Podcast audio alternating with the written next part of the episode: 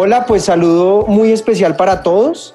Em, quiero agradecer por haber sintonizado el programa otra vez. Ya estamos en el podcast número 13, algo que empezó como un proyecto realmente como de garaje, como dirían por ahí.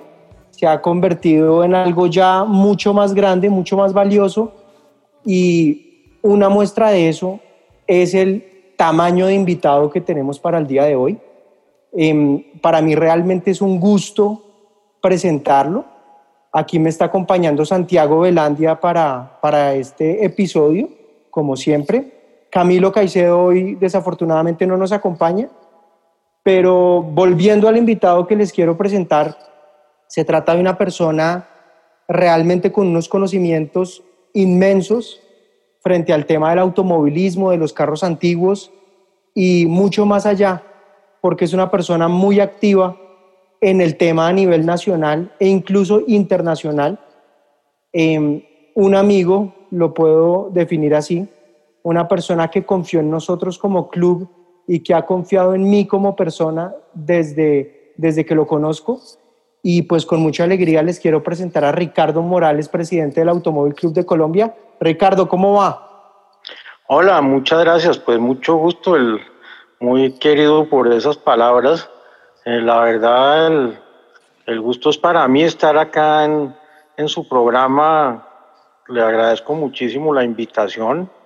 Y realmente, eh, usted lo dijo ahorita muy claramente, el tema de esto es un, un tema en los carros antiguos, sobre todo, es un tema más allá de todo, es un tema de amigos y de caballeros y de caballerosidad, cosa que nos ha distinguido Hemos tratado que así sea a todos los, los aficionados al tema de los automóviles antiguos en Colombia. Pues Ricardo, mil y mil gracias. Comparto plenamente esos comentarios que hace. Y, pues para arrancar, me parece que algo fundamental de lo que tenemos que hablar es del Automóvil Club. Em, como les comentaba, el Automóvil Club es socio nuestro del BMW Club Clásicos Colombia Em, yo le tengo un especial cariño al Automóvil Club, Ricardo sabe, por Enrique. Em, pero antes de que ahondemos un poquito más, le tengo una pregunta a Ricardo que yo creo que todos saben la respuesta, pero no nos confiemos y le quisiera preguntar, ¿qué es el Automóvil Club de Colombia? Bueno, el Automóvil Club de Colombia es una entidad que está cumpliendo exactamente 80 años, ahora en octubre. Es una entidad pues que desde, desde esas épocas, desde que sus socios fundadores lo crearon en Colombia, lo trajeron a Colombia copiado pues los diferentes automóviles clubs en el mundo, ha estado en permanente contacto con la sociedad, con nuestros afiliados, con la afición, con el gobierno, con todos los otros clubes que existen. De hecho, usted lo nombraba en este momento, que hicimos una alianza estratégica con el Club BM para calificar automóviles antiguos. El Automóvil Club es una entidad realmente importante. En los automóviles clubs en el mundo entero son unas entidades respetadísimas, importantísimas.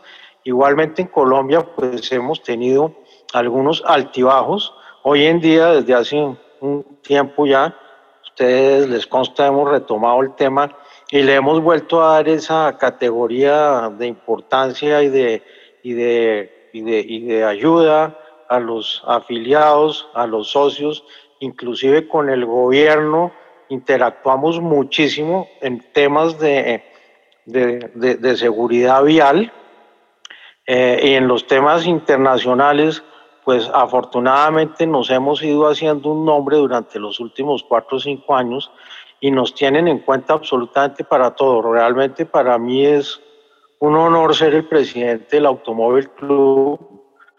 Desde hace unos años, ustedes pues nosotros representamos, somos los representantes para Colombia de la FIA. Para los que no saben, yo creo que todos saben, la FIA pues es eh, el ente internacional que regula desde los últimos detalles de la Fórmula 1 hasta el último rally o kartismo afiliados a la FIA en el último rincón del mundo. Tengo el honor de hace un par de, desde hace un par de años de pertenecer a la, al, al, Consejo Mundial de la, de la FIA. Y bueno, para nosotros y para todos eso es un, tema importantísimo. Al igual, somos los representantes de la FIBA. La FIBA es el equivalente a la FIA, es la Federación Internacional de Vehículos Antiguos. La FIA, Federación Internacional de Automóviles, de Automovilismo. Tanto la FIA como la FIBA son para hacerlo, para hacer una comparación equitativa, son como la FIFA para el fútbol. Y pues para nosotros es un orgullo pertenecer y representar a estas dos, dos instituciones en, Colombia. Hemos logrado traer tanto al presidente mundial de la FIA, el señor Jean Todt, ya, no, ya lo, he invitado en tres oportunidades y ha estado en Colombia, al igual que el presidente mundial de la FIBA, el anterior, porque en, las últimas, en la última asamblea de, este año ya hubo un cambio, que era el señor Patrick Rolet. Estado lo que tenemos, lo que hemos hecho, y para nosotros pues es un, un orgullo, un orgullo tener esas alianzas como la que tengo Leo.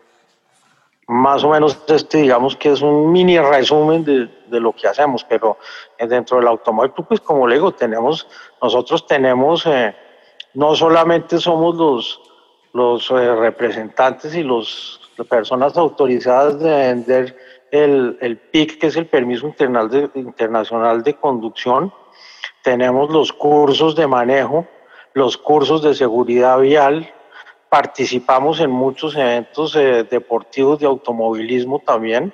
Somos socios del, del autódromo y bueno, usted le consta todos los, los eventos que organizamos a nivel nacional.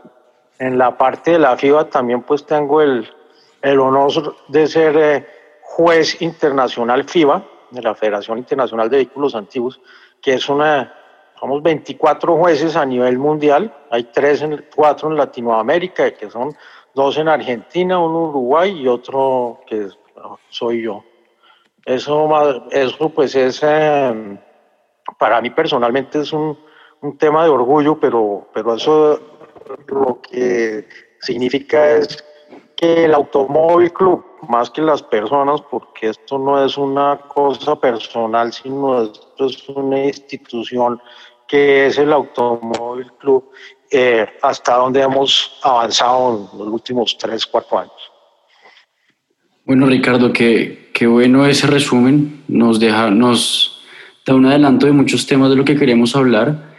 Y, y antes que nada, pues me uno a las palabras de Juan Felipe en, en agradecerle por este espacio y por, por compartir con nosotros un poco en este, en este podcast. Eh, Hablando de, del, del, Automóvil Club y de los 80 años que, que, que, ya tiene y que eso no es, no es poco, eso es un, un, tiempo importante para que una institución esté viva, pues usted nos menciona que hay momentos difíciles y, y también hay momentos muy, muy alegres de celebrar. A mí me gustaría preguntarle un poco cómo ha sido ese proceso de, de recuperar un poco el ACC. Entiendo que, que no siempre ha sido fácil y, me gustaría que nos compartiera un poco de, ese tema. Bueno, de, sí, como les comentaba, pues el, Automóvil Club tuvo sus años de gloria, digamos, hacia hasta los años 80, 85, finales de los 90.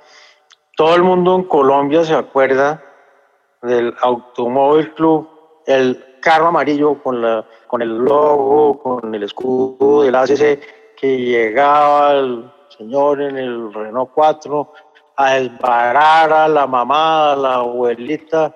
Todos tenemos ese recuerdo de la asistencia en casa.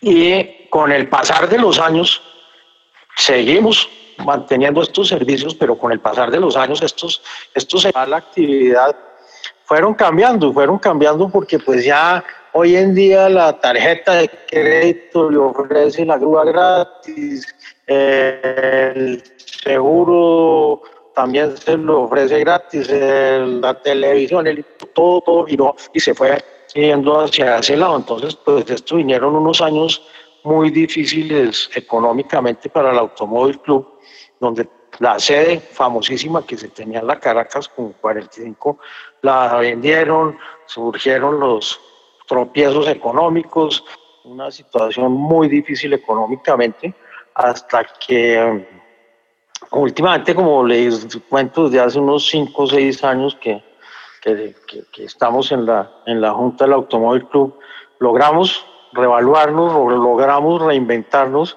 logramos coger distintos caminos, como les digo, con los temas de seguridad vial, los temas internacionales, los temas de los cursos de manejo, los temas de cursos a compañías. Hoy en día es obligatorio que cualquier compañía que tenga más de cierto número de camiones, de vehículos, tiene que hacer unos cursos de, de seguridad vial. Nosotros somos, digamos que, los más expertos en Colombia en hacerlo.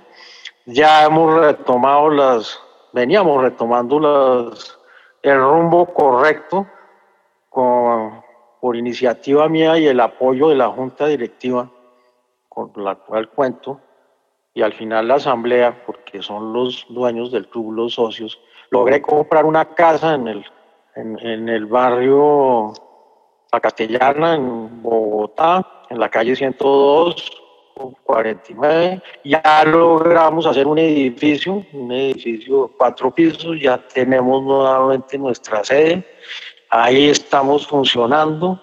Desafortunadamente, pues los temas de este año otra vez nos han tenido un poquito contra la pared, estamos como el mundo entero pasando una situación nuevamente económica eh, complicada, pero aquí vamos para adelante, pensando siempre en el club, en todas las personas en la afición, que es lo que nos da que, esta otra tenemos otras eh, complicaciones. Lo importante es no quedarnos en el tema enredados, que qué vaina, que lo que está pasando, que nos quebramos, que estamos mal, sino echar para adelante, seguir mirando cosas eh, con nuestros amigos, compañeros, como son los clubes eh, con los que siempre estamos trabajando, como Tortugas, como es el Club BM, como es el Autódromo, eh, el CLAC, todos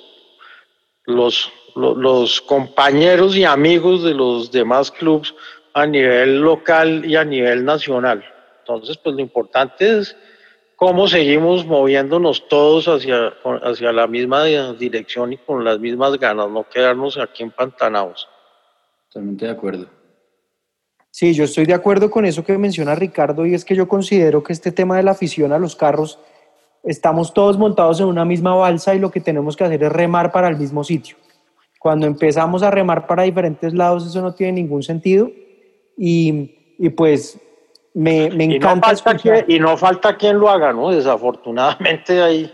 Desafortunadamente eso es así, pero pues también estamos los que queremos remar para el mismo lado y metiéndole corazón, la cosa está funcionando, Ricardo, y es lo que hemos visto en el Automóvil Club.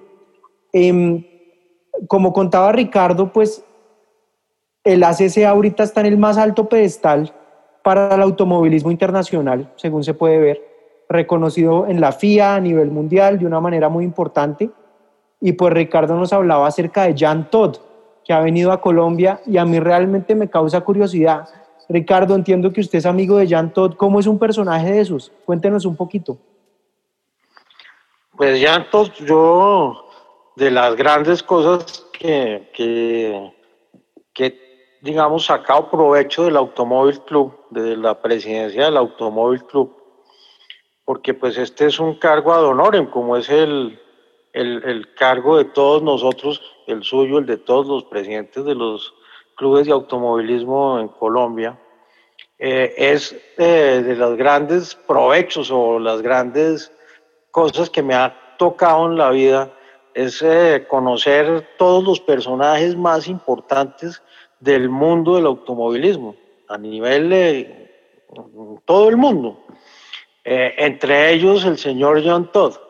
el señor John Todd, pues es para los que conocemos del automovilismo, es el papa del automovilismo. Es como cuando viene el papa y uno lo invita y lo llama y el papa se va a almorzar con uno y lo invita a uno a la casa de él cuando está uno por allí. las circunstancias en las que yo conocí al, al señor Todd fueron un poquito adversas, por llamarlas de alguna manera. Estaba yo recién nombrado como presidente del Automóvil Club y el señor Jean Todd se estaba lanzando a, una nueva, a unas nuevas elecciones para continuar como presidente de, la FIA. En ese momento, como les comento, yo, yo estaba reemplazando al anterior presidente del automóvil, que él llevaba muy poco tiempo, y él reemplazó a otra persona. Mejor dicho, hubo tres presidentes del Automóvil Club en cuatro meses. Y por algunos motivos, yo no sé por qué llegó algo a oídos del, del señor Todd, que había problemas en Colombia, él no entendía bien qué estaba pasando, me citó en su oficina, cosa que nunca había hecho, yo no conocía, yo ni siquiera conocía dónde estaban las oficinas de la FIA en París, pero pues estaba invitado. Al principio fue bastante osco, él es un personaje bastante serio, bastante Mm, no diría mal geniado, pero pues, pues, tiene su genio. Pues una persona que llevó al, al, equipo de Ferrari cuando Schumacher a ganar lo que se ganó, sacado prácticamente de las cenizas en ese momento, pues ahí, ahí se nota el temperamento del señor Todd. Entonces, digamos que me regañó, me dijo, pero ¿qué es lo que está pasando en Colombia? ¿Usted quién es? ¿Por qué está pasando esta situación? Además me dijeron que el anterior presidente, bueno, unas circunstancias que no vale la pena mencionar. Entonces le dije, mire, señor, todo, yo no lo conozco, pero sí, la circunstancia pasó esto, esto, esto, le expliqué. En ese momento cambió el chip, se volvió a conmigo, me mostró unas fotos en sus oficinas, setenta y pico en el autódromo, acá representantes de Mercedes en ese momento. El tipo cambió en ese momento, como que hubo una empatía, una empatía, un clic, y nos hicimos muy buenos amigos. Hoy tengo, puedo decir que es amigo mío, que lo llamo, me contesta, me llama, almorzamos cuando tenemos oportunidad de vernos en los diferentes sitios eh, y realmente, realmente él como persona es una gran, gran persona, tiene su genio, como lo digo, eh, un tipo muy estricto, muy estricto, un poquito, digamos, hasta llevado a su parecer, pero un tipo de una capacidad de trabajo, un entendimiento, un conocimiento de los temas, además un tipo importantísimo en el mundo, ¿no? El tipo, aparte de ser el presidente de la FIA, es el representante o el embajador de la ONU a nivel mundial para seguridad vial. Es un tipo que él coge el teléfono, llama al Papa y el Papa lo recibe, llama a los presidentes y lo reciben. En el único sitio donde tuvimos una experiencia bastante desagradable fue acá en Bogotá con el alcalde Peñalosa, que un poco más o menos nos mandó al carajo la primera vez que fuimos a visitarlo y este tipo no entendía por qué lo trataban de esa manera pero es un tipo de una capacidad, una capacidad de trabajo y una inteligencia y un carisma impresionante, impresionante. Interesante escuchar ese lado de... Y que, lo, y que, y que lo hayamos invitado y que haya venido, como les digo, tres veces y lo tenía invitado porque este año teníamos ahora, ahora en, en, agosto, es, eh, era la reunión la asamblea, digamos, de la FIA de la cuarta región, la, las, la FIA de las Américas, perdón, la FIA está eh, distribuida en cuatro regiones, que, es la, que son la 1, 2, 3, 4. La 1 es Europa, la 2 es el Asia, la 3 es Canadá, Estados Unidos, unos países de Centroamérica, y la cuarta somos nosotros desde también una parte grande. Y cada vez que lo llamo, viene, como les decía, y en agosto teníamos el Congreso americano, que ya lo teníamos armado en Cartagena, pues por obvias razones tocó suspenderlo, digamos no suspenderlo, sino aplazarlo hasta el año entrante. El año entrante pues lo haremos acá. Eh, el periodo del señor Todd dura hasta finales del año entrante, allí habrá elecciones. Creo que él pues ya por, por tema de, de, de, los estatutos de la FIA no se podrá reelegir. Eh, vamos a ver quién, quién será el nuevo presidente de la FIA. Todos los que suenan como futuros presidentes también son buenos amigos, muy conocidos. Entonces, pues yo creo que lo que hemos logrado hacer es, es eso, afianzarnos internacionalmente y como lo decíamos ahora y como lo decía Felipe, pues creen en nosotros, nos respetan y nos, hemos ganado la confianza de, de, absolutamente todos los países. Eso es bien, bien interesante de recalcar, porque, y además eso no es la persona, eso no es Ricardo Morales, pero eso es el Automóvil Club de Colombia. Las personas pasamos, las instituciones quedan, ¿no? Entonces eso es lo que hay que velar para seguirlo creciendo y manteniendo. Qué bueno escuchar eso, qué bueno escuchar eso y, y, y, muy buen trabajo y también qué interesante escuchar algo, digamos, de, de, la vida o del día a día y diferente a lo que uno ve en las noticias de Jan Todd. También importante decir que uno lo reconoce a él mucho por su trabajo en la escudería Ferrari, pero él también ganó en rally, en, en carreras de duración. Mundial, fue, fue, campeón mundial de rally tres o cuatro veces, sí. una vez con yo y no más. Es un tipo que en todo donde participa hace algo, algo grande, ¿no? Sí. Él no es tan grande, pero lo que hace sí es grande. sí, sí, sí.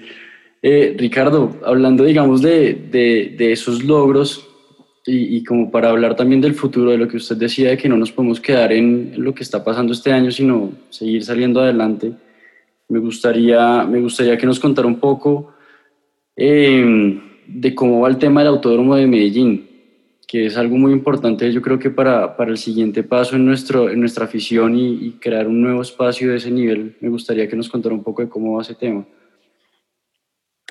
Bueno, el, el autódromo de Medellín, eh, los paisas que son siempre, mmm, digamos que muy, muy, ¿cómo, ¿cómo lo podemos decir? Se empeñan en algo y lo sacan adelante hace un par de años cuando me llamaron y me dijeron que ellos querían, nos llamaron de Indeportes, que es como el, tema de los deportes en Antioquia, y de la gobernación, nos citó el gobernador, nos contaron del proyecto del autódromo y nos dijeron que ellos querían que el autódromo estuviera avalado por la FIA. Entonces, pues nos buscaron sabiendo que nosotros somos los representantes de la FIA en Colombia. Con este tema del autódromo en Medellín llevan, creo que 30 años o más. Eh, señor Londoño y varios, varias, varias gente. El, el, gobernador anterior se empeñó en que tenía que construir el autódromo y se empeñó, sacó adelante, eh, saneó los terrenos, sacó unas invasiones que había, nos visitó, eh, les hice el contacto con la FIA, conseguimos un, un juez de, autódromos, una persona que certifica los autódromos que viniera, que viniera a a los planos, que les contara cómo envió gente a México también. Trajimos al señor José Abed, José Abed es el vicepresidente mundial de la FIA para deportes, para todos los temas de de autódromos, trajimos al señor Carlos Bertrán, que es de autódromos, que vive en España, un tipo súper honorífico. Ellos, les dieron todas las recomendaciones, el tema ha seguido avanzando. El año pasado estuvimos ya en una, digamos, preinauguración del autódromo. Bueno, sigue avanzando, ojalá que, que, que no lo no lo detengan ahora por cuestiones éticas. Lo que yo he visto y tengo entendido es que sigue avanzando. Ojalá no, no se trunque porque esto se le ha metido a un adverso y esto para todos pues espectacular, ¿no? Ojalá hubiera un, un autódromo en cada ciudad grande de Colombia, otro en Cali, otro en Barranquilla, no sé, eso sería espectacular y lo que yo veo es que va por buen camino, ¿no? Esperemos que con todo esto que está pasando no se vaya a truncar eso, porque ya está, está listo, está a muy poco tiempo de, de, ser una, una realidad, mejor dicho, ya el autódromo como tal está, es muy poco lo que hace falta para que empiece a funcionar, ¿no?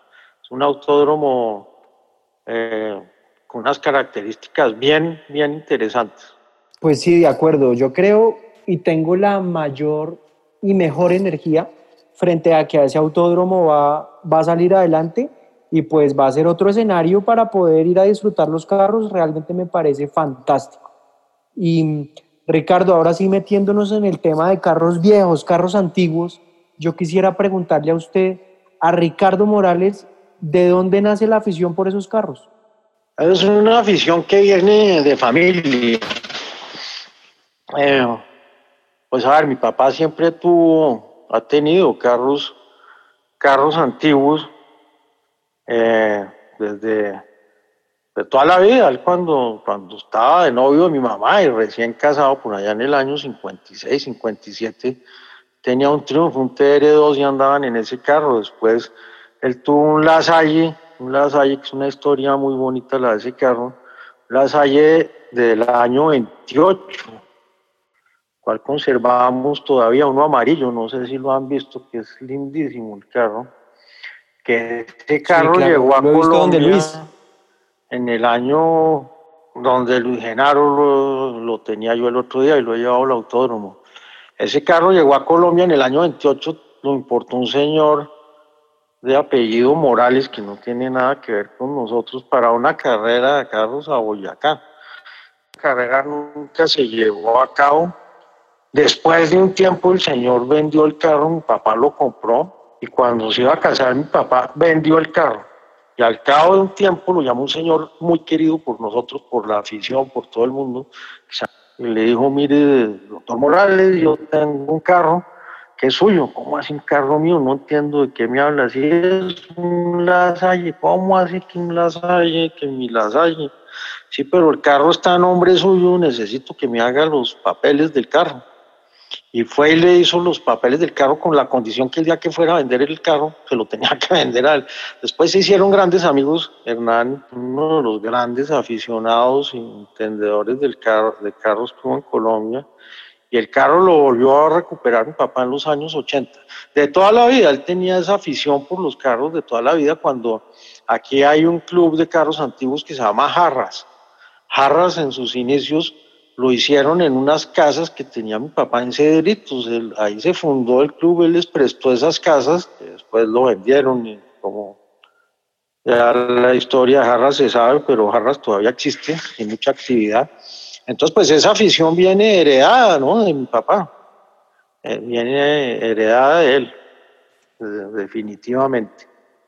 Y con él he compartido muchísimo, muchísimo el tema de los carros antiguos, eh, después vivimos en Londres en una época, ya compró un par de carros, un Bentley que después me lo traje yo, aquí está otro carro, recorrimos Europa en los carros. Eh, realmente es heredada de mi padre y inculcada un poco por él y, y, a, él, a él le debo esa afición. Qué buenas esas historias y, y, qué chévere cuando, cuando uno comparte con familia esta, este cuento, ¿no? Em, Ricardo, cuéntenos un poco de a usted qué le gusta en un carro, qué busca en un carro eh, y, de paso cuéntenos cuál es el preferido de su colección. Pues es que no, es muy difícil porque todos los carros tienen algo especial, ¿no? Algo distinto. Entonces, pues si se manejan distinto, digamos, que sirven para cosas distintas, salir en, Volkswagen, en el 20, en el MG, no sé, en el Will, todo tiene, como decir que cuál hijo es el preferido de uno, siempre tiene uno alguno supuestamente que quiere más, pero todos son como, como, como lo mismo. Eh, entonces, pues yo creo que eso de que cuál es el, el preferido depende, no sé, no, y hay días que a veces tiene un preferido y a, y a, veces está odiando a otro porque no le funciona y eso, eso es temperamental, ¿no? ¿Qué veo yo en un carro? ¿Qué, ¿Qué, me gusta de un carro? yo, yo, con todo este tema, los ingleses, que son más locos, los más locos de todos como nosotros, más que nosotros, un día estaba yo allá y, hablando con los tipos y hablando de eso. Entonces dije, no, es que compré, busqué este carro. Bueno, no, usted no tiene absolutamente ni idea del tema de los carros. ¿Pero por qué? ¿Cómo me van a decir eso? Porque mire, entienda una cosa, señor. ¿Qué pasa? Usted no busca los carros, los carros lo buscan a uno. Y sabe que yo me puse a pensar y sí, yo una vez vi el, el MGA que tengo y ese carro me picó el ojo y me puse hasta que lo conseguí. Y eso pasa mucho, veo en un carro y es como una mujer, la ve y le fascinó. Eh, eso pasa un poco y eso me, me, pasa a mí un poco con los, con los carros, no sé si ustedes estén, estén un poco de acuerdo o no, pero eso pasa muchísimo, el carro lo escoge a uno muchas veces pues me parece, me parece muy curioso y muy simpático esa, esa manera de verlo. Realmente no lo había visto de esa forma. Y sí. Y, y, le cuento, Ricardo, que compartimos un gusto por los carros.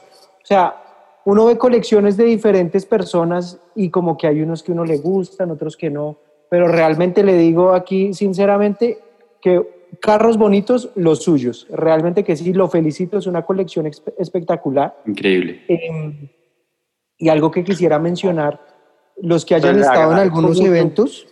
Le agradezco mucho, pero no, no, no, acá hay unas colecciones de carros muchísimo más importantes y grandes, pero, pero los carros de uno son los de uno, son los, son los míos. Yo dije eso mismo en una conversación anterior, cuando me preguntaron cuál era, cuál era mi carro favorito del club, y yo dije el mío. Sí, eso sí. Algo que me parece muy simpático Em, los que hayan ido de pronto a un motor clásico, algún evento de carros antiguos, uno podrá ver por ahí algunos carros que tienen un sticker de Tintín. Pues les cuento que esos son los carros de Ricardo. Y también no, muy no, curioso. No, no, pero eso, eso, yo soy fanático de Tintín y los carritos de Tintín y todo, pero, pero realmente eh, Gustavo Pradilla le tiene Tintín a todos los carros y yo también eh, a los míos. Y Gustavo es quien me regala los, los las calcomanías de Tintín para ponérsela a los carros. Y cuéntenos, Ricardo, esa afición por Tintín, ¿de dónde sale? ¿Cómo es ese tema? No sé, yo creo que de niño, de chiquito, pues siempre leíamos los cuentos de Tintín, me regalaban los cuentos de Tintín, siempre tuve una, una, me, fascinaban los cuentos de Tintín todavía y todavía los leo y busco los libros y los carritos y el que me hace falta y los aviones, pero eso sí viene de niño, yo creo que, en la casa de mi abuelo, yo creo, había libros de Tintín y desde que, desde que me acuerdo que veía esos libros me, fascinaban los libros de Tintín y los de Asterix y Obelix, pero, de, pero eso viene desde ahí, desde niño realmente, desde, muy chiquito. Qué chévere. Yo, yo este año con la pandemia descubrí, bueno, el año pasado con Juan Felipe un día hablando descubrí Tintín y, y encontró un montón de, de videos o de series de, la, de las versiones más actuales y, y son las historias increíbles y lo más chévere es ver los carros que a uno le gustan por ahí dando vueltas. Sí, no, y, las, sí, las películas son buenas, pero, pero los, los libros son espectaculares. Los mejores, sí todo, todo lo y estaba en el museo de Tintín y bueno, no sé por qué es una afición que viene desde chiquito, me, me, fascinó el tema, los libros de Tintín me, me, cautivaron y mucho era por los carros, yo creo, los carros y las historias y los sitios.